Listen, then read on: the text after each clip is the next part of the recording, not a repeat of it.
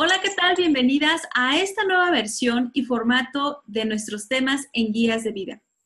Como cada semana te hemos estado compartiendo un tema, ahora lo vamos a hacer cada 15 días, pero siempre tomando en cuenta tus preferencias y eh, en esta ocasión estamos tomando un tema que nos sugirieron dentro del grupo de guías de vida y vamos a hablar sobre él cómo tener una comunicación fluida en la familia. Y para ello tengo el gusto de compartir este gran tema con mis maravillosas guías de vida que ustedes ya van a poder reconocer físicamente, no solo por la voz, sino también físicamente. Deya, ¿cómo te encuentras? Pati, hola queridas guías de vida, queridas niñas, oyentes, escuchas. Eh, muy bien, gracias Pati. Acá un poquito de frío desde Bogotá, pero no importa, el tema da para subir un poquito la temperatura. Gracias. Sí, demasiado de ya. Vamos con Rosy, ¿cómo estás?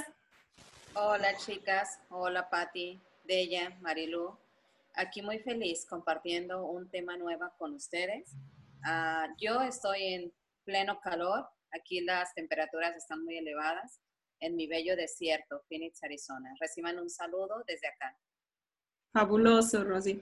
Marilu, ¿cómo te encuentras tú?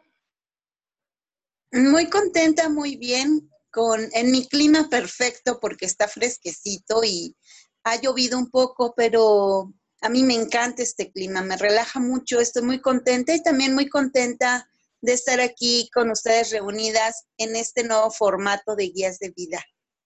Fabuloso, muchas gracias Marilu. Pues miren, realmente este tema da para mucho, eh, pero hoy lo vamos a hacer un poquito, bueno, vamos a hacer un poco más precisas para poder identificar cuáles son los obstáculos que se presentan dentro de la familia para tener una comunicación efectiva. ¿Alguien quiere comenzar, chicas?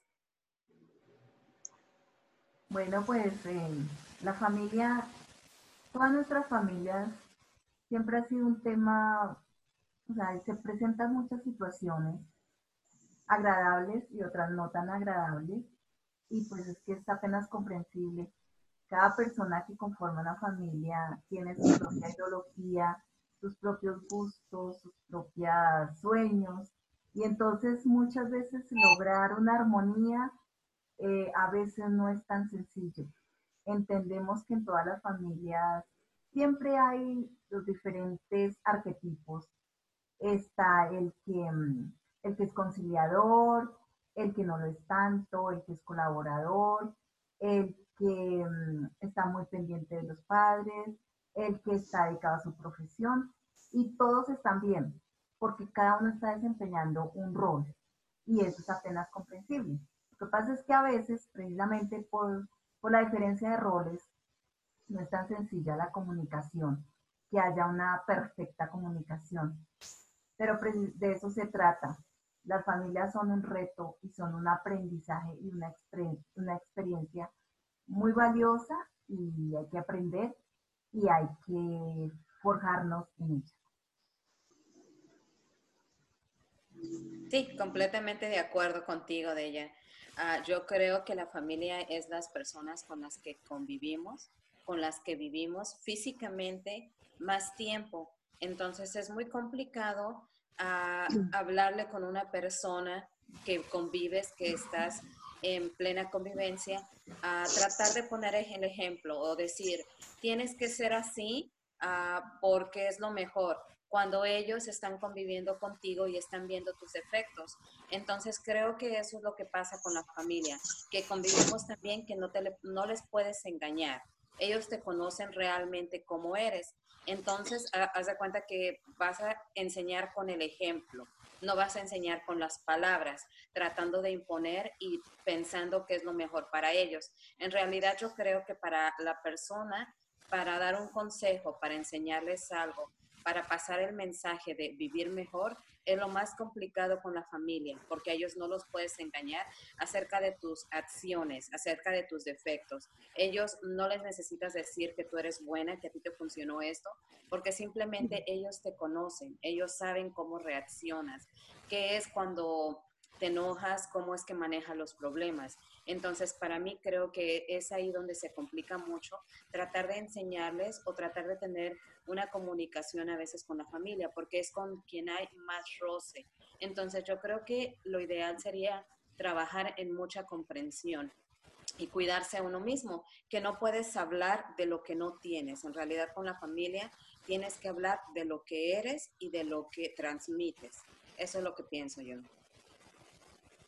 Yo creo que la familia es un espacio muy paradójico porque podemos, eh, estamos rodeados de la gente a la que más amamos, eh, la que más nos ama, pero a la vez es esa, son, son esas personas que pueden, como decía Rosy, conocernos perfectamente, no les podemos engañar, ni, ni, ellos a nosotros.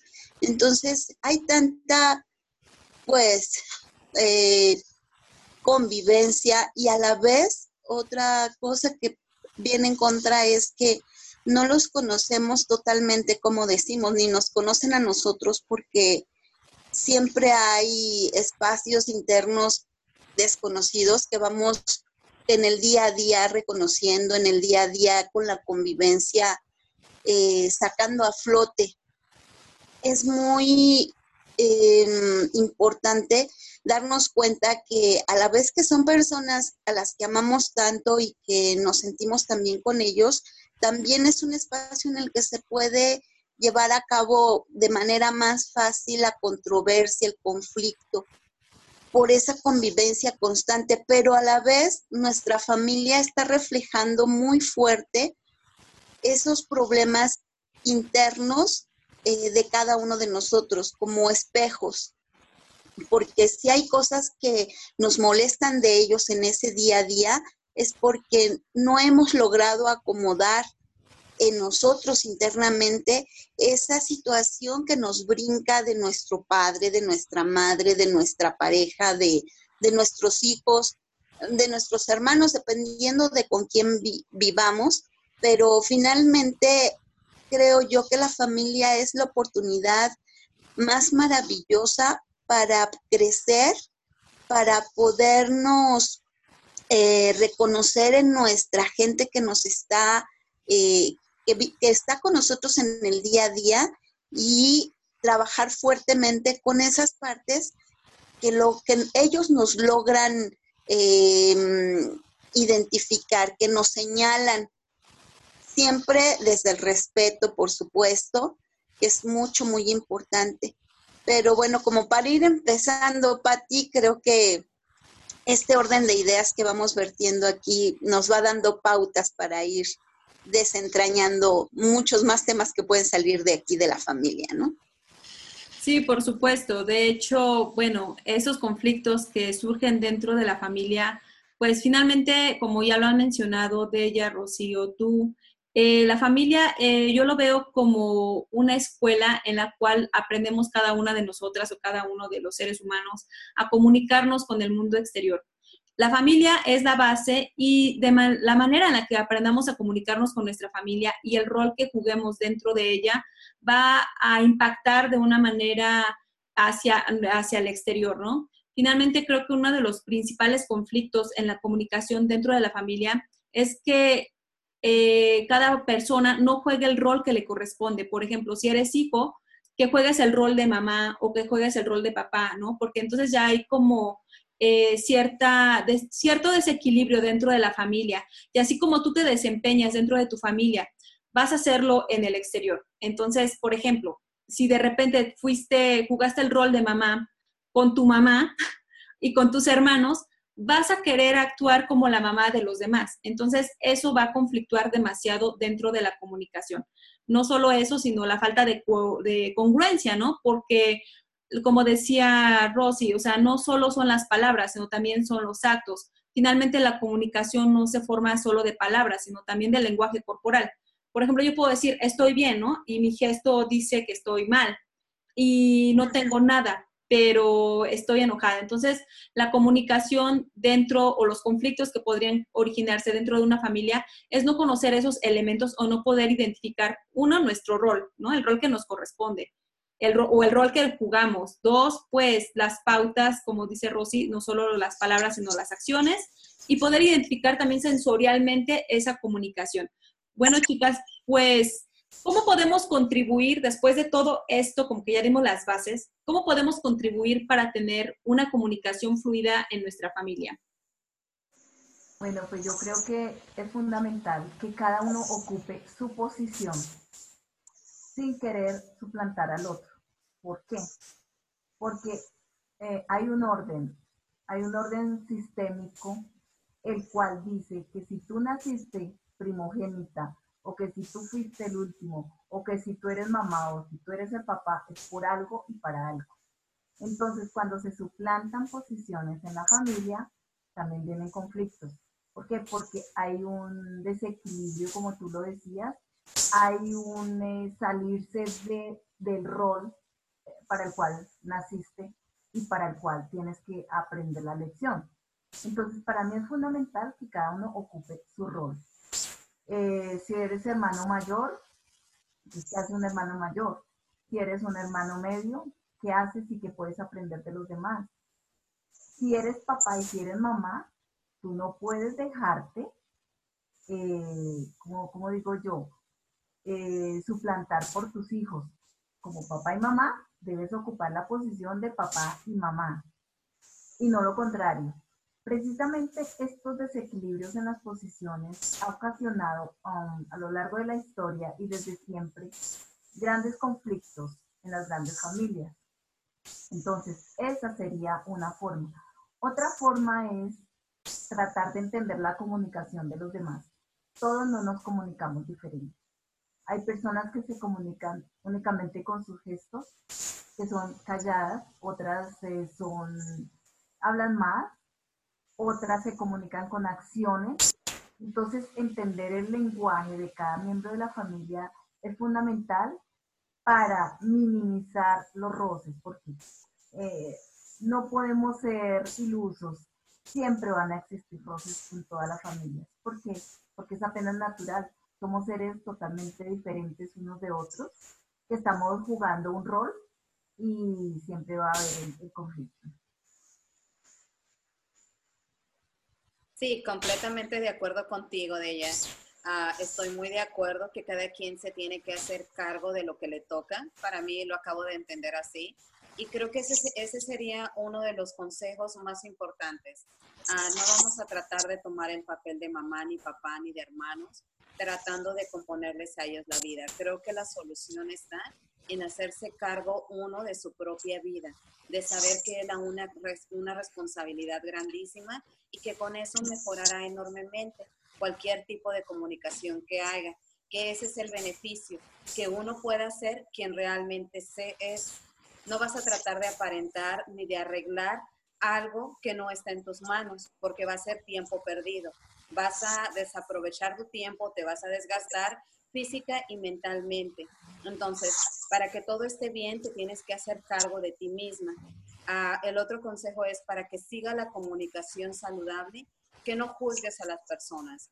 Ah, uno tiende realmente siempre a pensar que uno tiene la razón y cree, creo yo, mayormente cuando me cacho en mis defectos, es que sé la solución para los problemas de los terceros, pero eso es básicamente mentira porque yo veo la vida completamente diferente a como la ven mis hermanos, completamente diferente a como la ven mis papás, ya que ellos crecieron en otra época.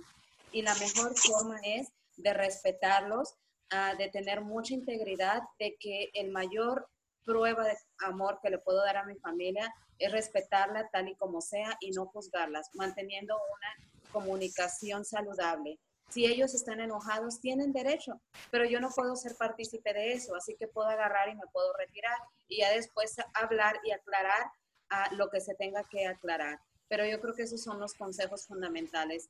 También tener en cuenta que todas las familias somos completamente diferentes, pero que siempre tenemos que tener en mente a que no hay la familia perfecta, puesto que esto no existe. Creo que no, no hay perfección en nada también necesitamos estar muy alerta en que todos tenemos que poner de nuestra parte para mejorar, que no podemos estar viviendo la vida de otros. Así que yo les encargo mucho que nada más se pongan a pensar qué tipo de problema quieren solucionar en la comunicación que tienen con su familia, en su caso en personal, y que implementen estos consejos que les estamos dando ahora, que se encarguen de su vida, a que no juzguen a la gente, que se acuerden de que el respeto al derecho ajeno es la paz, eso nunca falla, ah, y que pongan lo que tengan en sus manos para estar bien. Gracias, Pati. Muy bien, pues de mi parte, yo quiero comentar que efectivamente eh, existe una corriente dentro de la psicología que se llama psicología sistémica, en donde eh, se basa mucho en todo esto del orden, como lo decía de ella. Ah, existe también una terapia que se llama constelaciones familiares y su máxima es si existe orden, fluye el amor. Y bueno, pues son muchas, pudieran ser muchas las recomendaciones de mm, seguir un orden, de seguir el respeto, la comunicación. Para mí definitivamente una familia integrada por papá, mamá e hijos de una manera normal o tal vez compuesta con abuelita, con, primos, con tíos que estén por ahí de agregados, bueno, creo que siempre existen dos pilares, que son las cabezas, que si no están bien, eh, no, no puede haber entonces una armonía abajo, ya que como cascada cae ese respeto que entre la pareja debe de haber como primer orden para que esto fluya hacia abajo, hacia los hijos, a quienes tienen que seguir ese ejemplo, tienen que seguir esas pautas para poder eh, eh, convivir perfectamente. Vamos a tener muy en cuenta que también una familia está influida de manera externa por muchas cuestiones en los grupos a donde van a trabajar, a la escuela, a la comunidad, y van llevando y trayendo esas eh, cuestiones que aprenden en uno en otro lado.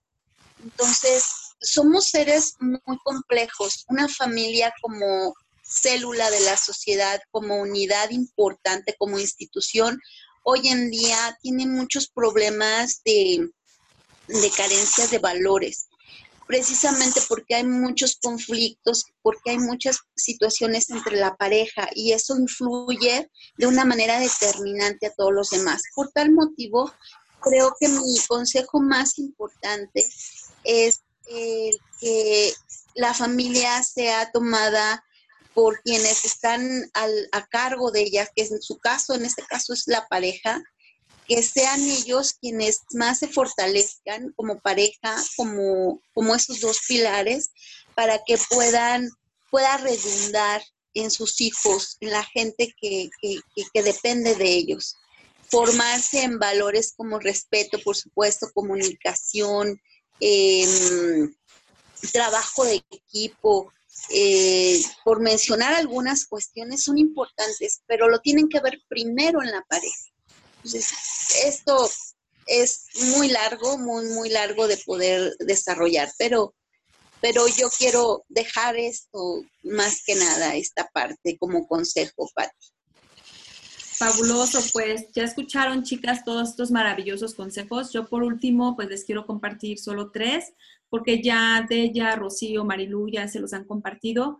Una de ellas es no usar la bola de cristal. No imaginemos que sabemos lo que el otro va a decir. No imaginemos que el otro ya sabe lo que yo quiero expresarle. Es decir, tú ya deberías de saber lo que yo quiero porque debiste haberlo visto en tu bola mágica de cristal. Evitemos esas cuestiones porque de ahí surgen muchos problemas también. La otra, como dijo Rosy, evitemos los juicios, ¿no? Los juicios preconcebidos. Alguien habla y tú ya estás ideando, ah, ya va a empezar a decir esto, va a empezar a decir aquello. Y ya empiezas, en vez de estar poniendo atención en la conversación en el momento presente, tú ya estás elaborando tu respuesta, lo que le vas a contestar. Otra es, no tratemos de, estamos comunicándonos, no tratemos de ganar, ¿no?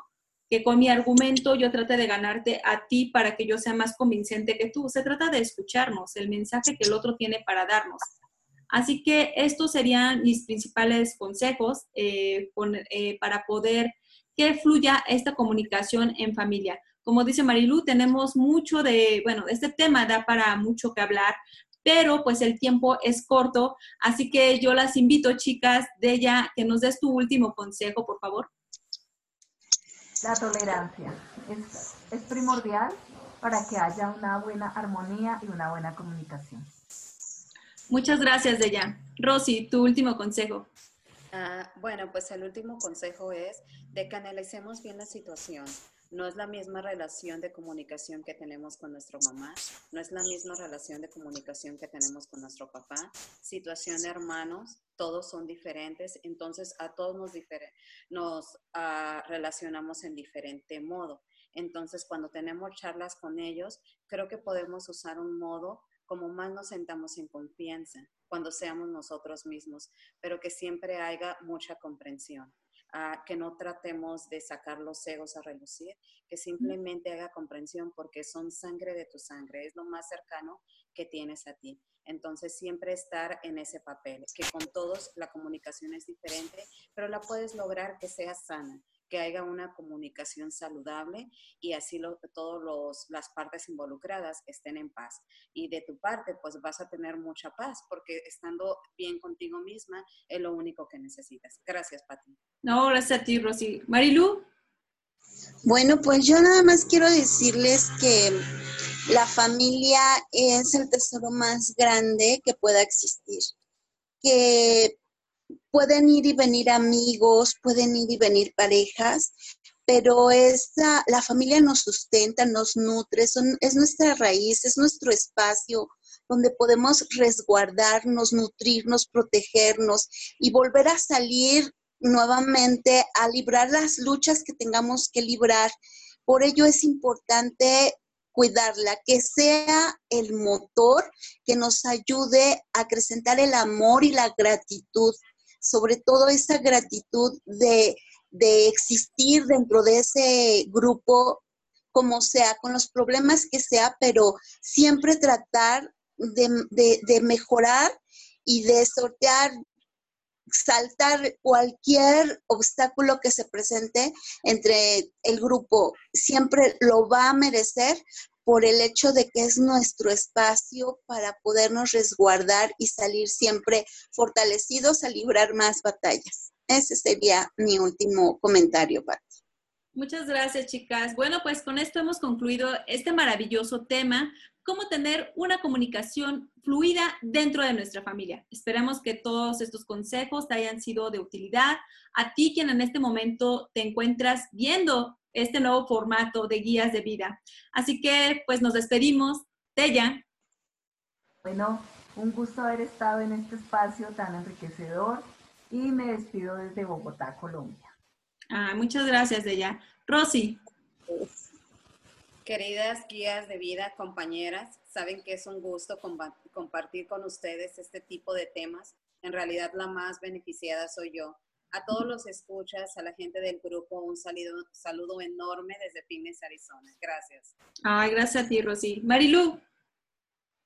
Pues un poquito, eh, como estamos estrenando formato, pues yo creo que nos sentimos así como raras, todavía así como, qué, qué curioso es esto, pero ya nos iremos acoplando durante el tiempo. Por lo pronto, la sorpresa, la emoción y el gusto es algo que ha prevalecido en mí. Muchísimas gracias, les mando un beso y que estén muy bien. Muchas gracias, chicas. Bueno, pues de mi parte, pues yo también les mando un fuerte abrazo. Ya saben, seguimos aquí en el grupo de guías de vida y seguimos en contacto desarrollando todos estos maravillosos temas junto contigo. Así que no te pierdas la próxima transmisión en vivo de Guías de Vida. Hasta luego. Bye. Bye. Bye, bye.